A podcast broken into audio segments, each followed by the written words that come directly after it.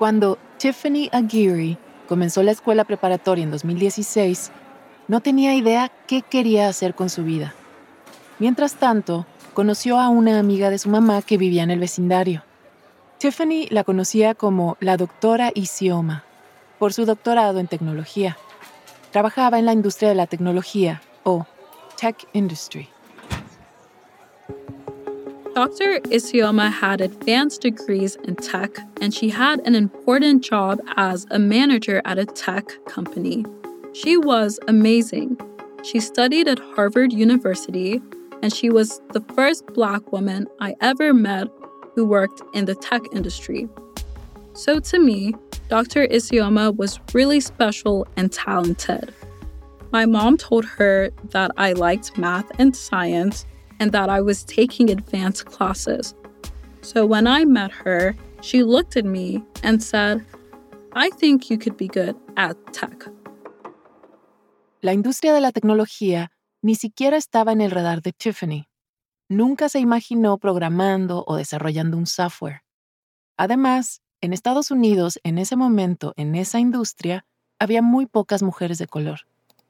After Dr. Isioma said I could be good at tech, I started watching videos on YouTube to learn more about it.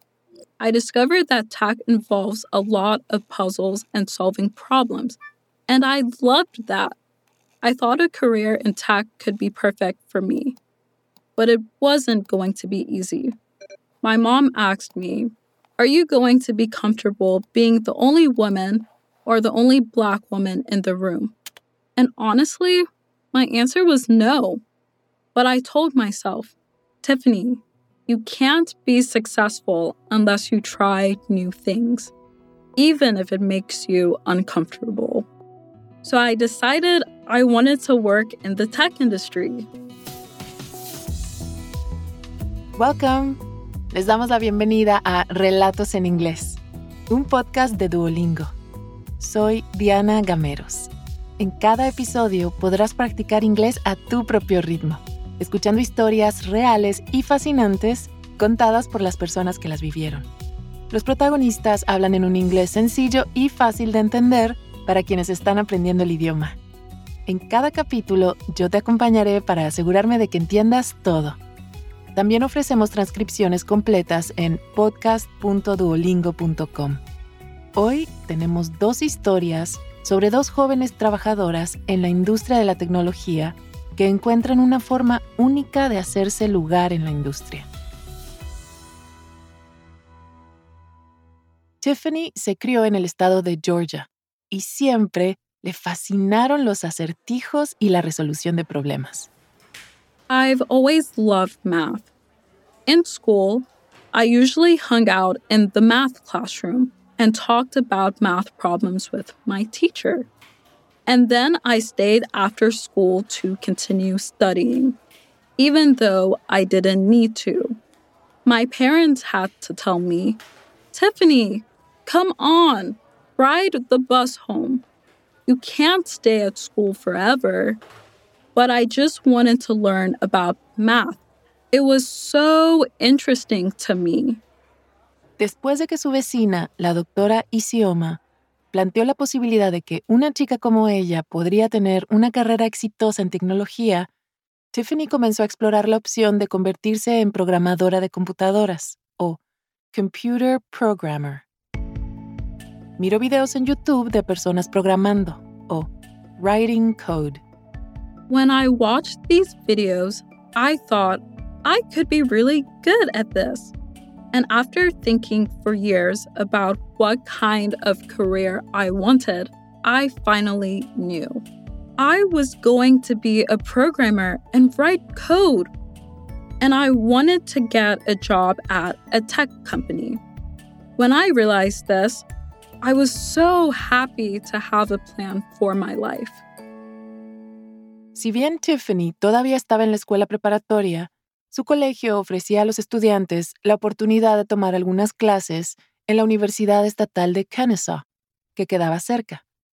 Así fue que cuando Tiffany comenzó su último año de escuela en 2019, decidió estudiar tecnología. I signed up for two programming classes at the local college.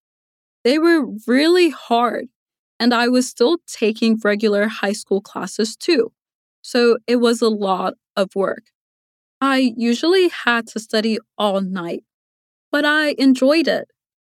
And I thought, if it's this hard and I'm still enjoying it, I made the right choice. No era solamente que las clases eran difíciles. A los 17 años, Tiffany era la alumna más joven de sus clases y además no solo era la única mujer, sino que era la única persona negra. Las mujeres negras solo representan alrededor del 3% de todos los profesionales de la industria de la tecnología. At times, I felt like my classmates didn't listen to me or care about my ideas. And I wondered if that was because I was a young Black woman. I felt like I was alone because no one else looked like me. And one day I was at the college and I forgot a book in one of my classrooms. So I went back to get it, and the professor told me I was in the wrong place. That was when I started to feel like I wasn't welcome. So I called my mom and I cried as I told her, People don't respect me here. I don't even feel like a person. En tiempos difíciles, Tiffany encontró el apoyo que necesitaba. Se refugiaba en su familia y en la doctora Isioma, quien a menudo visitaba a su mamá. Dr. Isioma helped me a lot. She had the same experiences, and she always told me to continue working hard. She was so successful in tech, and it really inspired me. I thought, wow, if she can do it, I can do it. Así que Tiffany decidió no bajar los brazos y continuar. Se destacó en las clases y eso le permitió obtener pasantías en Amazon y Microsoft. Unos meses antes de graduarse de la escuela preparatoria, se topó con un grupo del que nunca había oído hablar antes. One of my friends went to a different high school, and her school had a club called Girls Who Code. So she invited me to come to a meeting. We met in a classroom, and all of the chairs were in a circle. Each person described what they wanted to do, and many people talked about being a little afraid to study computer science. That's when I realized for the first time that there were other girls like me. I felt really supported and inspired. Chicas que codifican o Girls Who Code es una organización de clubes escolares donde las niñas y las personas no binarias interesadas en la codificación pueden trabajar juntas en diferentes sitios web, juegos, arte digital y otros proyectos. La hermandad o sisterhood, como la llama Tiffany, continúa apoyándose una vez que termina el programa. I felt like I was in the right place, like I was part of a sisterhood. We all had similar goals and fears, and everyone was there to help each other achieve those goals. It inspired me to continue working hard to become a programmer and get a job in the tech industry. Tiffany estaba a punto de graduarse y no podía pertenecer más a Girls Who Code en su preparatoria. En el otoño de 2020 comenzó la universidad. Se especializó en tecnología de la información y ciencias de la computación. Hasta que un día, Girls Who Code reapareció en su vida. One day, I was surprised to see a post online about Girls Who Code. I found out that they had college clubs at a lot of schools. But when I checked, there wasn't one at mine. I thought if my school had this club, it could help a lot of girls. So many women stop studying computer science because they have no support. But I thought if we have a sisterhood, maybe more women will stay. Así que Tiffany estableció su propio capítulo de Girls Who Code en su universidad. Estaba emocionada de poner al club en marcha. Era 2020 y en ese momento las clases y los clubes universitarios eran virtuales. So I organized an online event. For that first meeting, I invited two speakers. Both women graduated from my college, and now one worked at Google and the other worked at Disney. I was really excited, but I didn't know what to expect. I just announced the event online. I thought maybe only a few of my friends were going to come. El día de la reunión, Tiffany inició sesión en Zoom y saludó a las personas que se unían a la llamada. Al principio no eran muchos, pero luego se fueron sumando más y más, hasta llegar a más de 70 personas. I couldn't believe how many women came. After that, the rest of the meeting was so much better than I expected. The two speakers talked about their careers, and then everyone asked a lot of questions. Se suponía que la sesión duraría solo una hora, pero se prolongó durante dos horas. Algunas semanas después, en una reunión, una de las integrantes se acercó a Tiffany. Quería darle las gracias. This student said, I want you to know that I'm going to work at my dream company, and it's all because of you and this club. When I started this club, I hoped to change at least one woman's life the way Dr. Isioma changed mine. So, this was such an amazing thing to hear. Desde que Tiffany comenzó el nuevo capítulo de Girls Who Code en 2020, la organización con la que se había cruzado en la escuela de su amiga se convirtió en una parte central en su vida. Y Tiffany sabe que esto siempre será parte de ella, sin importar a dónde vaya con su carrera tecnológica. At our meetings, I just felt so grateful because I never imagined that I could have a community like this. And it's not only a community of women with the same interest, it's a sisterhood. These people are always there to support me. Cuando Tiffany piensa en sus comienzos, con dudas sobre su lugar en la industria de la tecnología, ella puede ver cómo esta comunidad cambió su vida. Después de graduarse, Tiffany comenzó a trabajar en LinkedIn. I want women like me to know that they can be very successful. Being the only Black woman in a lot of my classes taught me that there's a lot of power in being different from everyone else. You have ideas and ways of thinking that other people don't have, and that makes you so strong and powerful.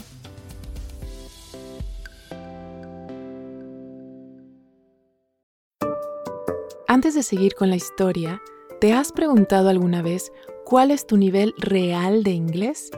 Friend. Home. Bring in. Cheer up. El Duolingo English Test es una forma cómoda, rápida y barata de saberlo. El examen lo puedes hacer online cuando te venga mejor desde tu casa, sin tener que desplazarte a ningún sitio. Y lo mejor, ya lo aceptan miles de universidades de todo el mundo. Si quieres tomarlo y saber cuál es tu puntuación, puedes practicar de forma totalmente gratuita a través del enlace go.duolingo.com barra relatos. Otra vez, go.duolingo.com barra relatos. Ahora volvamos a nuestro episodio de hoy.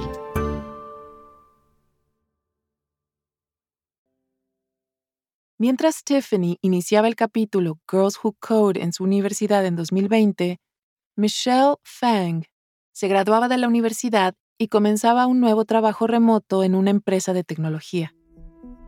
Era una pequeña empresa recién fundada, o startup, que había creado una aplicación de mensajería.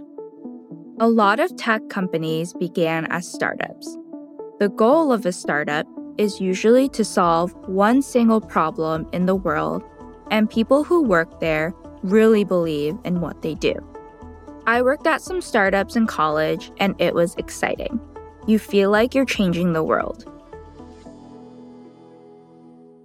Pero después de unos meses en el nuevo trabajo, para ella las cosas no fluían del todo bien. Por la pandemia, vivía con sus padres en los suburbios del estado de Nueva Jersey. y aunque trabajaba de manera remota en una empresa tecnológica emergente, no se sentía parte de esa comunidad. Every day, I woke up in the house where I grew up. I opened my laptop and I started working. I didn't have a community of people around me, and I really missed that. When I worked at tech startups in college, I always felt inspired. Everyone around me was creating things to improve the world. It was so exciting. But at home, I just didn't feel inspired anymore. So I decided to make a change. En la primavera de 2021, Michelle comenzó a viajar a otras ciudades, aprovechando que podía trabajar desde cualquier lugar. Los Ángeles, Austin, Miami. En estos viajes se alojaba en espacios comunitarios conocidos como casas de hackers o hacker houses. There are a lot of tech companies in cities like San Francisco and Austin, but they're super expensive places to live. So, hacker houses are communities where young tech workers can save money by living and working together. Most of them are in their 20s and they want to learn from each other and experience a new city together. There are lots of social events at hacker houses so there are many opportunities to meet new people in the tech industry. A Michelle le encantaba descubrir otras ciudades, pero hubo una que la atrajo más que ninguna otra, San Francisco. Es el corazón de la región conocida como Silicon Valley, en el norte de California, donde se encuentran muchas de las principales empresas tecnológicas, incluidas Facebook, Google y Apple. San Francisco is the center of the tech world, and I really wanted to go there. So that summer, I visited the city with some friends. On our first day, we took a bus to an office space where a lot of tech people go to work. I had so many great conversations with the people I met there. We thought the world could be a better place, so we were all working on projects that could help people by making their lives better, easier, or just more fun. Una vez que terminó su viaje, Michelle estaba ansiosa por regresar. Durante los meses que siguieron, regresó varias veces a San Francisco. I just couldn't stay away from San Francisco. I went back to visit many times. And finally, I decided to live there. I wanted to meet more people and build a community. Michelle estaba entusiasmada, pero también nerviosa. San Francisco was all the way across the country from my family and all my college friends on the East Coast. It's a big city full of people, but it's easy to feel like you're alone if you don't have a community. I also wasn't making a lot of money at the time, so I didn't have a lot to spend on an apartment. Michelle tuvo una idea. Mientras buscaba apartamentos de manera virtual, encontró una casa de ocho habitaciones. Incluso antes de verla personalmente, decidió alquilarla y formar su propia casa de hackers. Sería una forma de conocer gente, perfeccionar sus habilidades profesionales y ahorrar en el alquiler. My friend Trustin was also interested in moving to San Francisco so we decided to move there together and create a hacker house. A lot of people in the tech industry use Twitter, so I made a post that said I was looking for roommates. And then we got so many responses. Around 100 people wanted to live in our house. But Trustin and I could only pick six of them. Michelle y Trustin le pidieron a todos los interesados que completaran una encuesta. Hicieron preguntas como, ¿qué esperas obtener de la convivencia? ¿Qué crees que puedes aportar a la comunidad? Después, se pasaron semanas revisando las respuestas y entrevistando a gente. Overall, we looked for people who did different kinds of work because we wanted our house to be diverse. And we tried to pick people who didn't just want to save money we wanted everyone to be interested in being part of a community. Finalmente, Michelle y Trustin seleccionaron a otros seis compañeros de casa. Uno era el fundador de una startup de educación. Otro había fundado una empresa de motocicletas eléctricas. Todos trabajaban en un campo diferente dentro de la industria tecnológica. It was a diverse group of really interesting people. I couldn't wait to meet everyone. I called it Elysian House. The word Elysian means a paradise or an ideal place, and that's what it felt like to me. It was an ideal house with the ideal people in an ideal city. En marzo de 2022, Michelle voló a San Francisco y caminó hasta la Casa Elysia, o Elysian House, por primera vez. Esa noche, los ocho compañeros de casa hablaron sobre sus proyectos y sus objetivos. Todos iban a trabajar a distancia o work remotely, desde la casa. During the day, we all worked remotely from the house. One roommate was building an electric motorcycle in our basement.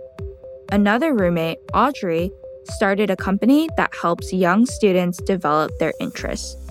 We were all doing different things, but we often worked on our laptops at the same table or we chatted while we made lunch. So it felt really friendly. A finales de junio se venció el contrato de alquiler y era hora de que cada uno siguiera su propio camino. Michelle se mudó a su propio departamento en un barrio cercano, pero gracias a la casa de hackers cosechó amigos y conocidos dentro del mundo de la tecnología por toda la ciudad. Thanks to the Hacker House, I found the community I was missing when I was living at home with my parents. It made me feel really excited about my work. And even though I'm not living at Elysian House anymore, I'm still friends with my old roommates. We're all in a group chat together and we try to see each other as often as we can.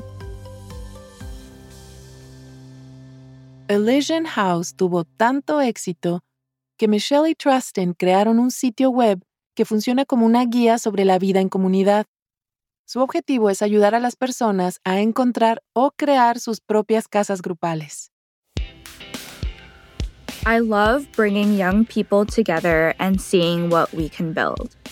My generation is exciting because we believe that we can do things in a new way, and we're not afraid to create our own path in the tech industry.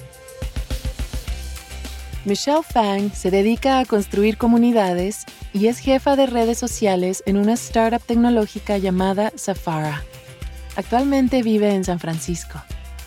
Nuestra primera protagonista, Tiffany Aguirre, también vive en San Francisco y trabaja en el desarrollo de nuevos productos para LinkedIn. Este episodio fue producido por Samia Buzid, una productora de audio que vive en Filadelfia. Gracias por haber escuchado Relatos en Inglés. Nos encantaría saber qué te pareció este episodio. Puedes enviarnos un correo electrónico a podcast.duolingo.com o también puedes enviarnos un mensaje de audio por WhatsApp al más 1-703-953-9369. Relatos en Inglés es una producción de Duolingo y Adonde Media. Puedes encontrar el audio y una transcripción de cada episodio en podcast.duolingo.com. También puedes seguirnos en Spotify o tu plataforma preferida. Yo soy Diana Gameros. Thank you for listening.